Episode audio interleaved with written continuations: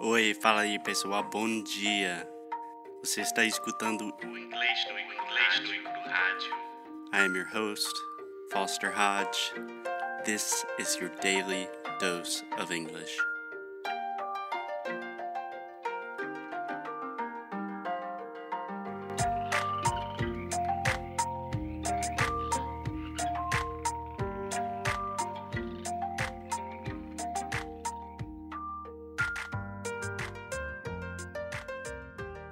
Hello, hello. Hey guys, and welcome to English no Ikru Rádio. Alexia, just set the scene. Where are we? What are we doing? Why does it sound a little different We today? are in the middle of Alandroal, is a city next to our house, and in front of a castle that there is a church inside. And they are announcing that we are here. I'm just kidding. We are in the main plaza. They are ringing the bells. For whom the bell tolls is English no Ikru.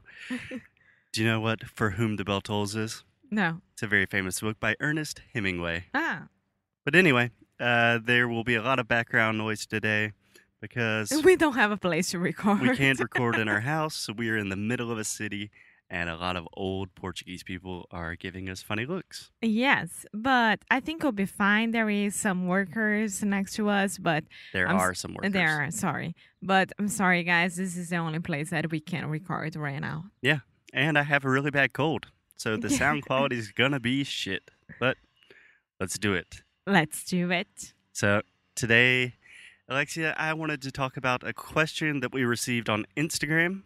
I don't remember who asked it, but they asked something along the lines of "Como memorizar was phrasal verbs?" Yeah. So, do you have any first opinions? Do you have answers? Do you also have that question? Um, I never memorized it, but it became natural for me. Sometimes I use phrasal verbs that I don't even know that they are phrasal verbs, you know? Yes, I think that is the best way to do it. So, what I always say is 98% of Americans do not know what phrasal verbs are. We don't learn that in school, they don't teach that to us. Yeah. And I do think that we Brazilians, we have a lot of pressure when it, it, comes to phrasal verbs that we had to know it because people use it a lot. Yes, that's true. But they don't know that it's a phrasal verb. Yeah, exactly. so, just a quick revision what is a phrasal verb?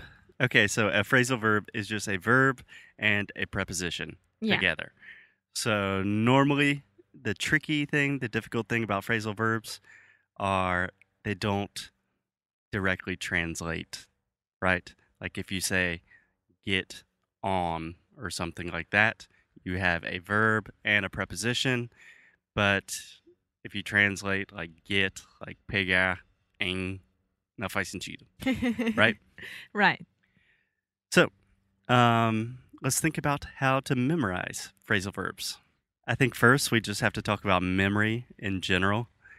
So, most linguistic teachers, people involved in language, say that it takes about six to 10 times to really commit something to memory. That's a lot, right? Yes.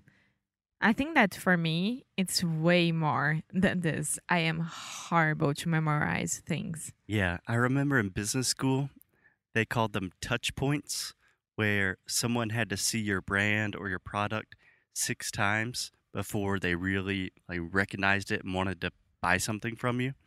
And that was a study from like the 1980s, and apparently nowadays it's like 38 times Wow. because, Because we have a lot of information. information overload. yeah. So I think the same thing might happen with language. So first of all, memory works in weird ways, right? Yeah.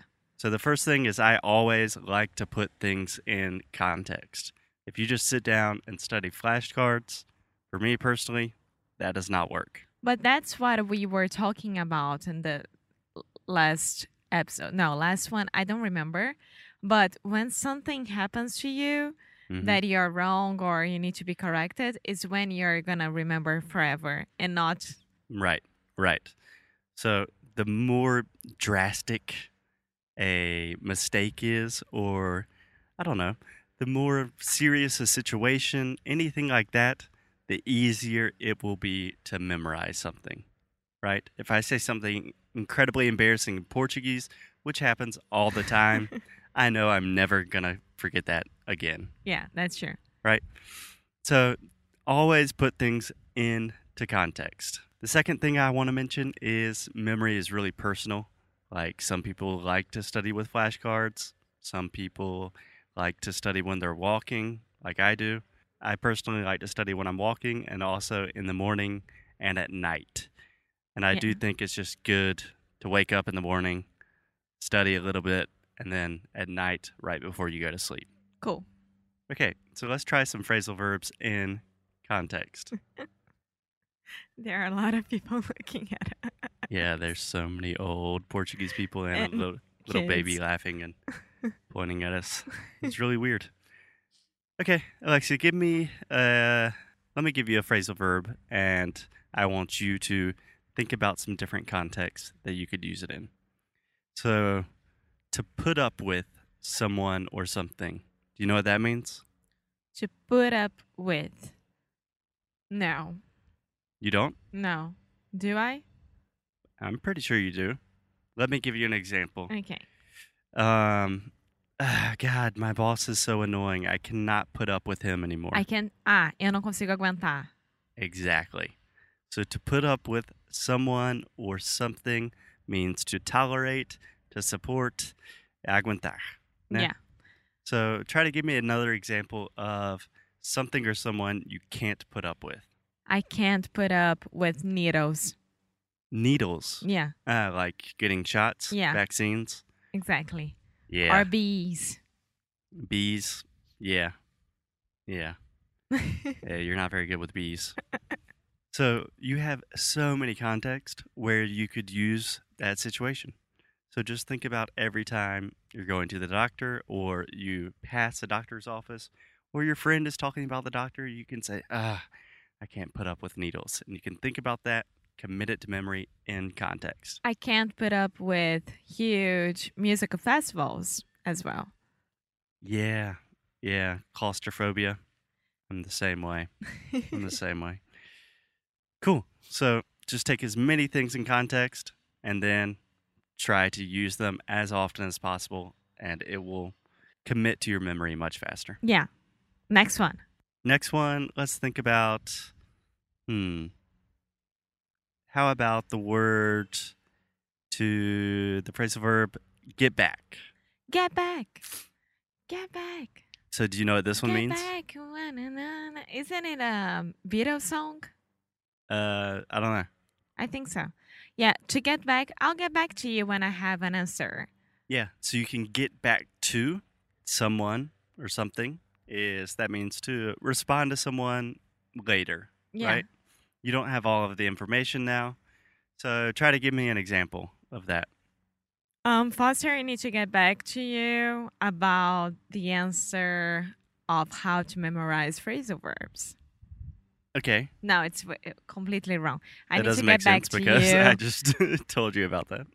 about the uh, this email. Yeah, or for example, the you're trying to get your Portuguese citizenship, all of that sorted out. You can say the lawyer needs to get back to me about your NIFI. Yeah, right? Yeah. So just try to think about those things in as many different contexts as possible. Alexia, it's cold. Does that help? It's cold. Do you think this was a good exercise to help you memorize phrasal verbs a little bit better? Yes, of course, because I will remember forever that we were we are recording in the main plaza of the small town in Portugal. Yeah, yeah. I'm trying to think of a good phrasal verb to to describe the situation, but honestly, it's really windy. I'm sick, and there's so many old people staring at us. I hope they don't speak English. Guys, we will talk to you tomorrow. Bye.